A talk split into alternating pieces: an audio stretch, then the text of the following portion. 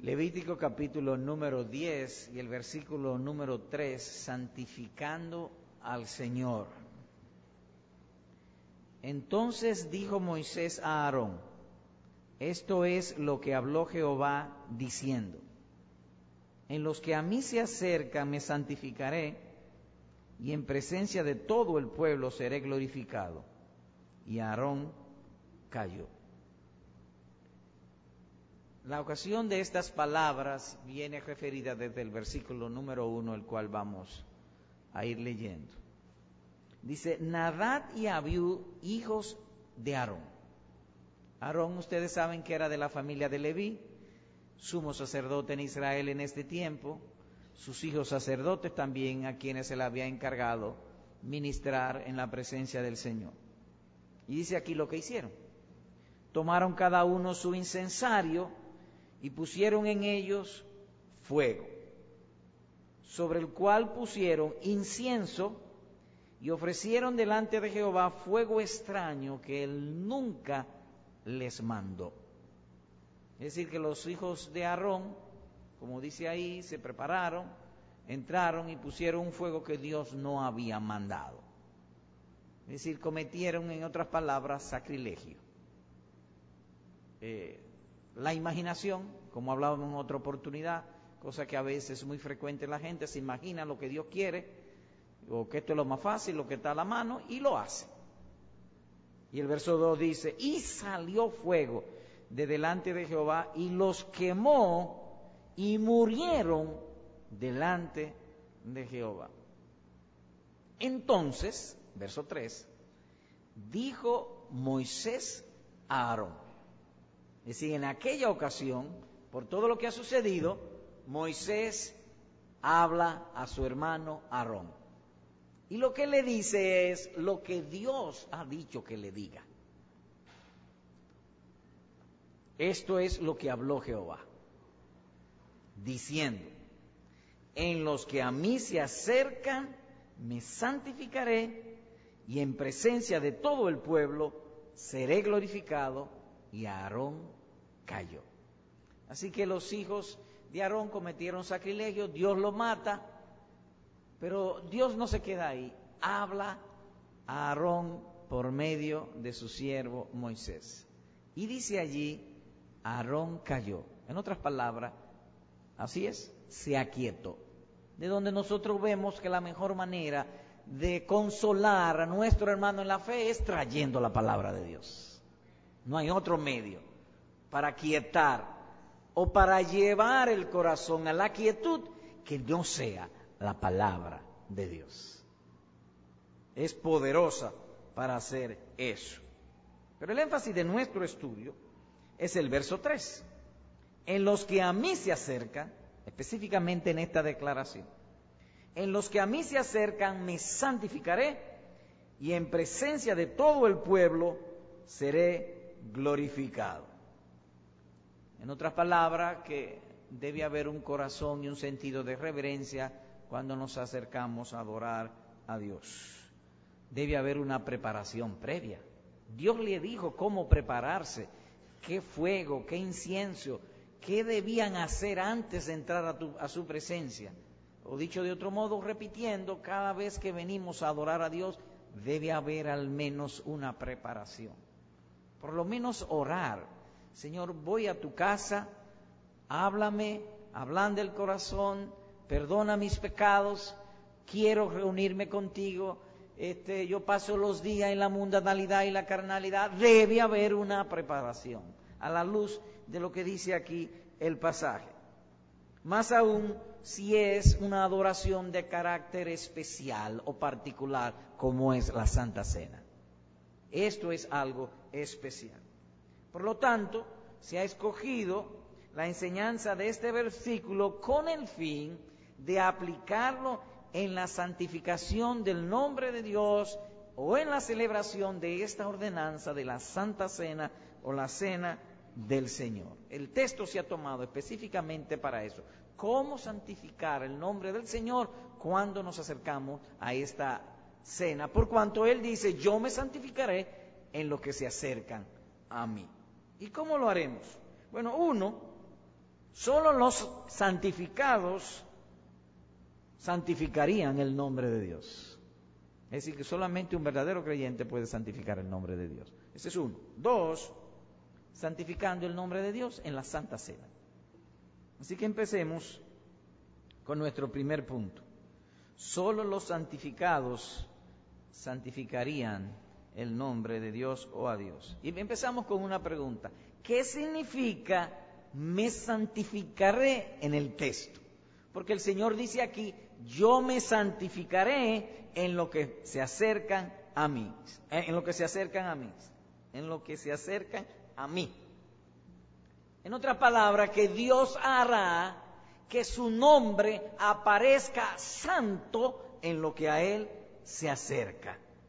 Es como si el Señor dijera, seré conocido como un Dios santo, puro, apartado de todo mal. Soy autoexistente en mí mismo y para mí mismo.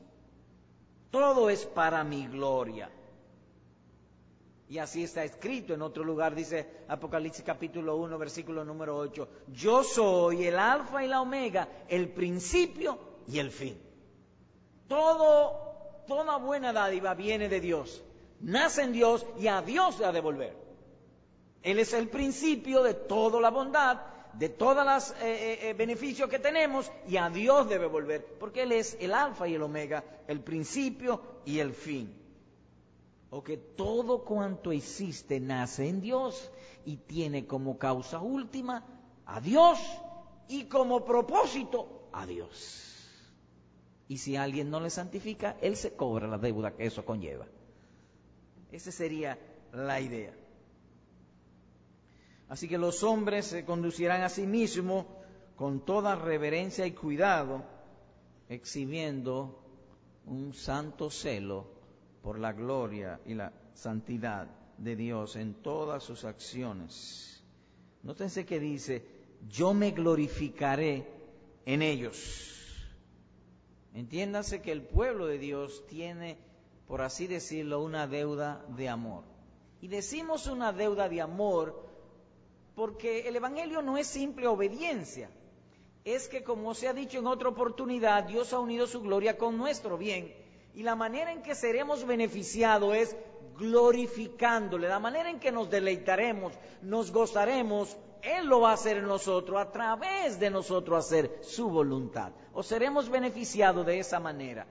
De modo que, por así decirlo, tenemos una deuda de amor. Pero si no lo hacemos así, entonces el Señor se santificará o se glorificará como hizo con Nadá y Abiú y que salió fuego del cielo y los consumió. O que Él cobrará la deuda. Los pecadores se dividen, perdón, los seres humanos se dividen en dos grandes grupos, que a su vez es uno.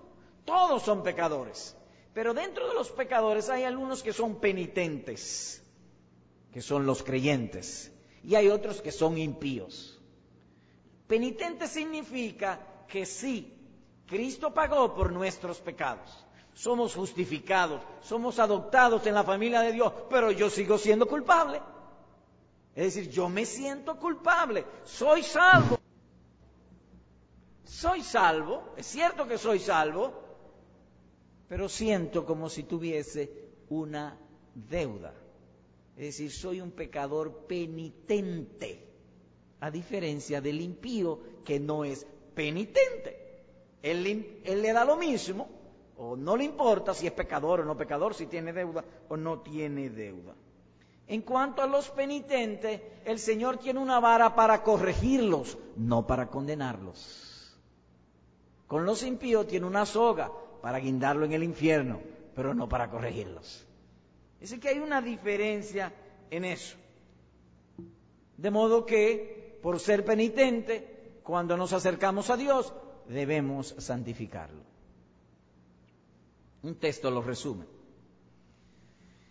Y el uno al otro daba voces diciendo, Santo, Santo, Santo Jehová de los ejércitos, toda la tierra está llena de tu gloria. Isaías capítulo 6, versículo número 3. Señor predicador, dice ahí que toda la tierra está llena de su gloria. ¿Y, cómo puedo yo ver eso? No hay que ir muy lejos. Las esquelas mortuorias de los periódicos. Dios está santificando todos los días. El alma que pecare morirá y los mata. Él se santifica en ellos, se glorifica en ellos, su justicia brilla. El alma que pecare morirá. Nada más que ver cómo están las naciones. Están locas. Se está santificando en ellos. ¿Por qué? Como ellos no aprobaron tener en cuenta a Dios, Dios les envía un espíritu de tribulación o de locura para hacer cosas que no convienen. De modo que cuando vemos, por ejemplo, los homosexuales, las levianas, los ladrones, los políticos, Dios se está santificando, están bajo juicio. Él está cobrando, su justicia está cobrando toda la tierra. Bien, se hizo una pregunta, ¿cómo es que se ve la gloria de Dios? Y se refirió las esquelas mortuorias de los periódicos, la gente se está muriendo, se está enfermando, Dios se está santificando. Y citamos Romanos 1.28, como ellos no aprobaron en tener en cuenta a Dios, Dios los entregó una mente reprobada para hacer cosas que no convienen. Es decir, Dios se está santificando. Y hay dos textos que lo indican aún más claro, en Ezequiel 28, versículo número 22 y Ezequiel 38. Vayamos allá, por favor. Ezequiel 28. Vamos a leer Ezequiel 28, 22 y Ezequiel 38, 16 y 23. Así que leo Ezequiel 28, 22. Voy a esperar que todo lo tenga. Ezequiel 28, 22 y luego Ezequiel 38, 16 y 23. Leo en el 22. Y dirás, así ha dicho Jehová el Señor, Dios mismo hablando. He aquí yo, dice Dios, estoy contra ti, oh Sidón, y en medio de ti seré glorificado, y sabrán que yo soy Jehová cuando, cuando haga en ella juicios y en ella me santifique. De manera que si nosotros nos santificamos o el hombre no santifica voluntariamente a Dios, Dios se va a santificar. Ezequiel 38, 16 y 23. Leo. Y subirás contra mi pueblo Israel como nublado para cubrir la tierra. Será al cabo de los días y te traeré sobre mi tierra para que las naciones me conozcan. ¿Cuándo? Cuando sea santificado en ti, oh Go, delante de sus ojos. En otras palabras, que vendrá juicio al final de los días y los hombres y subirá contra mi pueblo Israel como nublado para cubrir la tierra. Será al cabo de los días. Y te traeré sobre mi tierra para que las naciones me conozcan cuando sea santificado en ti, oh Go, delante de sus ojos. En otras palabras, los hombres, aunque vivan como usted lo ve, que nada le importa y que viven como si no fuera Dios, un día Dios se va a santificar delante de ellos. Verso 23. Y seré engrandecido y santificado y seré conocido ante los ojos de muchas naciones y sabrán que yo soy Jehová. Hay un juicio final. Hay juicios temporales, terremotos, ciclones, muerte, peste, este, epidemias, pandemia, todas esas cosas. Y Dios está diciendo, me santifico, pero también habrá un juicio final. Dios se va a santificar. Un día Él lo hará. Así que es bueno y necesario nosotros santificar a Dios voluntariamente y no que Él se santifique en nosotros. Ahora, en los ciudadanos de su reino, Dios es santificado en dos maneras. Primero, por la vida y conducta santa de su pueblo. Es decir, que le da gloria voluntaria por el amor que los santos le profesan. El apóstol Pedro lo dice de este modo. Santificad a Dios el Señor en vuestros corazones. Primera de Pedro capítulo 3, verso 15. Llamo la atención, en vuestros corazones. Es ahí donde empieza la santificación, no en obras externas, en el corazón. Es ahí donde empieza, santificarlo en el corazón. Es decir, cuando ven a Dios, lo temen, reverencian. Cuando, y cuando por la gracia de Cristo ellos se libran de los malos pensamientos, eh, vienen malos pensamientos. Hay ocasiones en que nosotros, creyendo, yo creo que a ti te pasa también, a medianoche nos despertamos y vienen malos pensamientos, nos entristecemos y comenzamos a luchar y a orar y a orar y al cabo uh, el corazón se aquieta, buscando por la gracia de Cristo hacer su voluntad. Eso es santificar a Dios en el corazón. Es ahí donde empieza el verdadero cristianismo, en el corazón o cuando sus vidas son gobernadas por las leyes de Cristo. Ahora, si no lo hacemos así, Dios entonces se santifica a sí mismo y manda juicios de corrección sobre ello, la vara de la aflicción por su desobediencia al no santificar el nombre de Dios. Ahora bien, aquí hay que dar una nota de balance. No todas las tribulaciones, enfermedades y problemas que nos llegan son por un pecado en particular. Y ejemplo escritural elocuentes son el caso de José y de Job. Dios tenía otro propósito con ellos. Veamos ahora en este sentido de cómo el pueblo de Dios puede santificar leyendo a Hebreos 12. Por favor, vayamos allá, Hebreos 12, versículo 6 y versículo 10. Hebreos 12. Que solamente los santificados los regenerados o los que han nacido de nuevo pueden santificar el nombre de Dios. Hebreo 12, 11, 12, 13, 12, versículo 6 y versículo 10. Porque el Señor al que ama disciplina y azota a todo aquel que recibe por hijo. Verso 10.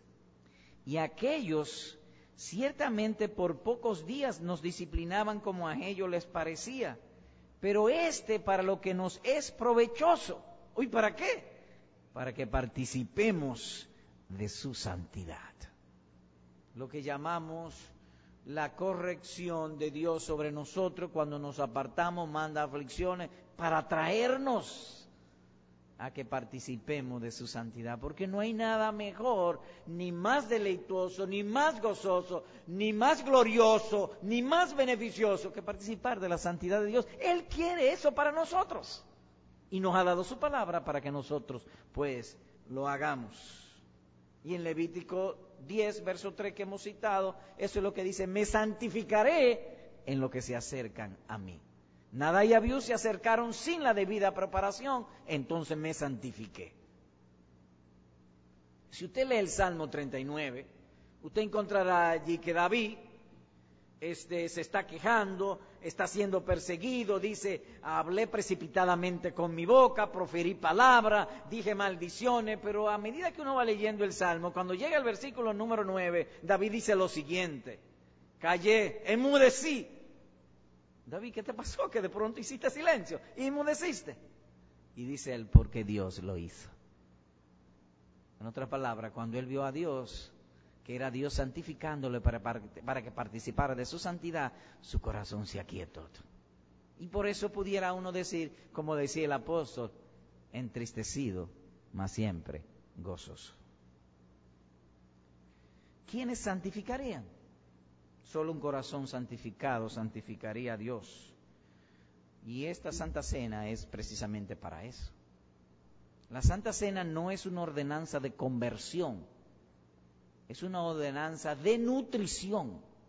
Es decir, es para creyentes, es para gente que ya está vivo. Aquí se espera que nosotros comamos y bebamos espiritualmente el cuerpo de Cristo y bebamos la sangre de Cristo. Pero las piedras no pueden hacer eso porque son muertos, pero no solo los creyentes sí pueden hacerlo porque están vivos. Es algo de nutrición para los que están convertidos. Permítame referir algo aquí histórico. La tradición cuenta que en la iglesia primitiva se le permitía a todos oírla, oír la predicación, pero cuando venía el momento de la cena, de la cena uno de los oficiales de la congregación se ponía en pie delante de todos y gritaba a alta voz, las cosas santas para los santos. Entonces todos los demás salían del lugar y solamente quedaban los miembros de la iglesia para participar de la Santa Cena. Y no que estoy diciendo que esto sea una regla, estoy simplemente diciendo el sentido de que solamente los santos pueden santificar el nombre de nuestro Dios. En segundo lugar, santificando el nombre de Dios en la Santa Cena. Hemos visto lo que, lo que significa ese yo me santificaré y que santificar el nombre de Dios voluntariamente, de que Dios sea agradado y devuelva a nosotros con bendiciones solamente es para los creyentes, solamente los que han nacido de nuevo. Como dicen por ahí, más vale caer en gracia que ser gracioso. Y en Cristo Jesús le hemos caído en gracia. En segundo lugar, santificando el nombre de Dios en esta cena. Decíamos primero que esta ordenanza es de nutrición espiritual. Es una cena a seres vivos espiritualmente, no necesariamente físicamente. Así que el fin de esto es nutrir, no dar vida. Ya tenemos vida en Jesucristo. En segundo lugar, este es un sacramento de comunión entre Dios y los santos. Primero, santificamos el nombre de Dios porque lo ha mandado. Nosotros estamos haciendo lo que Él ha mandado. Es como cuando tenemos nuestro devocional. ¿Qué le decimos nosotros al Señor? Señor, tú has dicho que me encierre y que cierre la puerta y he hecho lo que tú has dicho. Me encerré, le puse petillo a la puerta y aquí estoy a tener comunión contigo. Ven a mí. Es decir, porque Él lo ha mandado. Eso sería santificarlo voluntariamente. Y en este caso, en la Santa Cena, se nos manda a examinarnos antes de participar. Y uno pregunta, ¿cómo podrá un incrédulo santificarse o examinarse? No podrá. Él mismo no sabe ni por dónde empezar, porque está en tinieblas. Ahora bien, ¿qué hemos de examinar? En la Santa Cena. ¿Cómo hemos santificado a Dios en el corazón y en la vida? Eso es la, la esencia de la preparación al venir a esta mesa.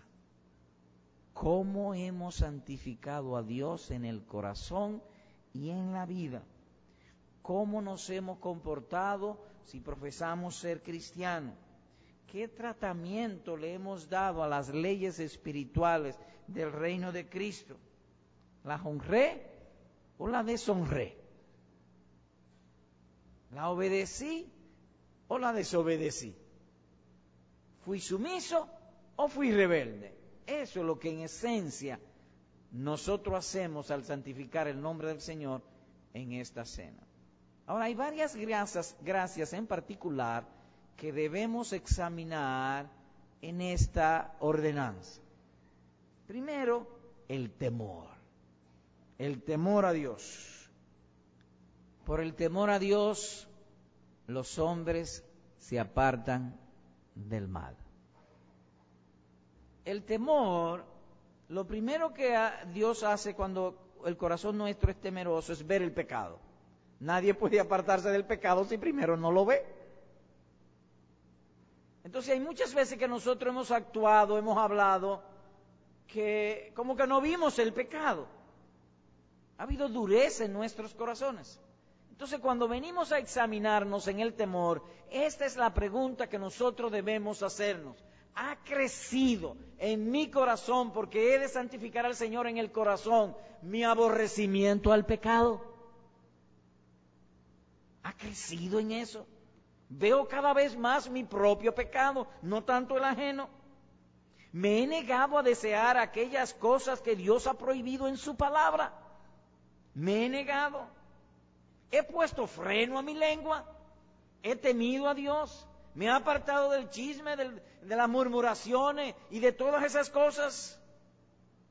He estado haciendo lo que agrada a Dios. He estado renovando el arrepentimiento cómo me he comportado con el pecado en mi soledad, estando a solas, en mis pensamientos, mi mente. ¿Cómo ha sido? Sabiendo esto que nuestro viejo hombre fue crucificado con Cristo. Estoy crucificado con Cristo. Él fue crucificado por nuestros pecados. ¿Está mi pecado perdiendo poder en mí y las gracias al mismo tiempo que Cristo ha puesto creciendo? Esas son las cosas que debo preguntarme. Y debo preguntarme y examinarse con diligencia, con honestidad, con transparencia a uno mismo. Dichoso el hombre en, cual, en cuyo espíritu no hay engaño, dice David en el Salmo 32. Que cuando nos acercamos a Dios, nos acercamos con un corazón honrado, honesto, abierto, transparente. Así que lo primero a examinar es el temor. Lo segundo, el amor. Como está escrito en 2 Corintios 5, 14 eh, y 15, el amor de Cristo nos constriñe, pensando esto, que si uno murió por todos, entonces todos murieron, para que los que vivan ya no vivan para sí, sino para aquel que los compró, los redimió con su sangre. Así que el amor es eso, es entrega. Autonegación, me he estado autonegando a mí mismo. Le doy yo más lugar a mi propia mente y a mis propios intereses que a la voz de Cristo en el momento que debo negarme. ¿Cómo ha estado mi deseo por Cristo? ¿Cómo ha estado mi deseo por el dinero? ¿En lugar de Cristo? ¿O por los placeres? ¿O por las cosas de este mundo? ¿Cómo ha estado mi diligencia por honrar sus mandamientos? ¿Cómo hemos tratado a los difíciles de soportar? ¿Qué tratamiento le he estado dando al corazón? Hermanos, no es estamos viviendo en tiempos de muchísimo pecado. Y nos contaminamos tan fácil. Nada más hay que leer los periódicos, oír noticias, y el corazón de una vez comienza a, se, se identifica con, con las pasiones y las injusticias que se están haciendo. Pero a veces el asunto no se queda ahí. A veces en el trato con los hermanos, hay ese, esa inquina, esa irritación, y así hablamos, y así proferimos, y así tratamos a los otros al venir a esta Santa Cena, debemos examinar eso. Mi enemigo no son mis hermanos, es el pecado. Y entonces necesita reflexionar. ¿Dónde o en qué áreas el amor ha de ser examinado? ¿Amo la palabra de Dios? ¿Cómo es mi lectura de las escrituras? ¿Simplemente ojeo las páginas o busco el rostro de Cristo hasta que Él me hable? ¿Tengo una disposición obediente después de leer su palabra? ¿Me gusta orarle al Señor? Gastar tiempo en orar, en orar por mis hermanos, por los pastores, por la iglesia, por el avance del reino, por los enfermos, por los necesitados. ¿Lo hago así o simplemente es un balbuceo? Debo examinarme en eso. Alabo yo. Ah, bueno, aquí así, aquí ganan. La mayoría alaban. Hay otros que no, que yo lo veo que eh, se quedan. Ellos no se dan cuenta. Y bueno, lo que parece que parece que ellos, y no lo digo en término irónico, pero pudiera ser para dar una nota favorable, una buena construcción, parece que ellos cantan solamente en la mente. Hay gente que no canta. Y mire, hermano, no es que a nosotros nos interese que usted canta. Es que si tú profesas amor, ¿cómo no te va a alegrar en cantarle a tu Señor? Es que si tú lo amas, debe alabarle. Simple y sencillamente. Alaba tú de corazón al Señor. Y los medios de gracia. No estamos diciendo, ni debemos decir nunca, que porque una gente venga a los cultos es cristiano. No, no, lo que cuestionamos y lo que debe cuestionarte ahora es, ¿amo los medios de gracia? ¿Me agrada estar con mis hermanos? Dios ha mandado a orar soy diligente y alegre de venir los miércoles al servicio de oración. Porque debo decir con toda justicia que algunos de ustedes brillan por su ausencia en este lugar los miércoles. Casi no viene. ¿Es eso correcto? ¿Es eso de alguien que va para el paraíso? ¿Que va para el cielo? Es decir, no es solamente examinarme y decir, Señor, perdona mi pecado, mi vida personal, individual también debo hacerlo. Ama a tus hermanos, ama a tus familiares, ama a tu prójimo. ¿Cómo ha estado manejando tus relaciones eh, sociales? Ama la santidad. ¿Cuáles son tus más intensos y permanentes deseos? ¿Se ha estado muriendo tu egoísmo y creciendo el amor? De modo que todas esas preguntas debemos nosotros hacernos antes de participar de esta cena, porque eso significa santificar el nombre del Señor. Y el apóstol Pablo lo resume de este modo. Por tanto, pruébese cada uno a sí mismo y coma así del pan y beba de la copa, dice primero los Corintios capítulo 11, versículo número 28. Ahora bien, hemos dicho esto de santificar el nombre del Señor y traemos y hemos traído preguntas este, que van directas al corazón para que no la tomen. No, todo lo contrario. Para que te examines, para que santifique al Señor, para que participe de la Santa Cena y que no haga como aquellos que, bueno, yo no voy a participar porque no estoy listo. No, no, no. Confiésalo, particípalo y aumenta tu compromiso, porque de otro modo pudiera el compromiso disminuirse. Ah, yo no lo voy a hacer porque yo no estoy listo, pero sigue en el pecado. No, no. Haz un compromiso, a una santa determinación, participa de la Santa Cena y resuelve. Eso es lo que debemos hacer. Y para participar y santificar el nombre del Señor. Quiera pues nuestro Dios, en su bendita gracia, sellar esto en nuestros corazones y que nuestras vidas como cristianos, como iglesia, como hermanos, se caracterice así, un pueblo que santifica al Señor en sus corazones. Amén.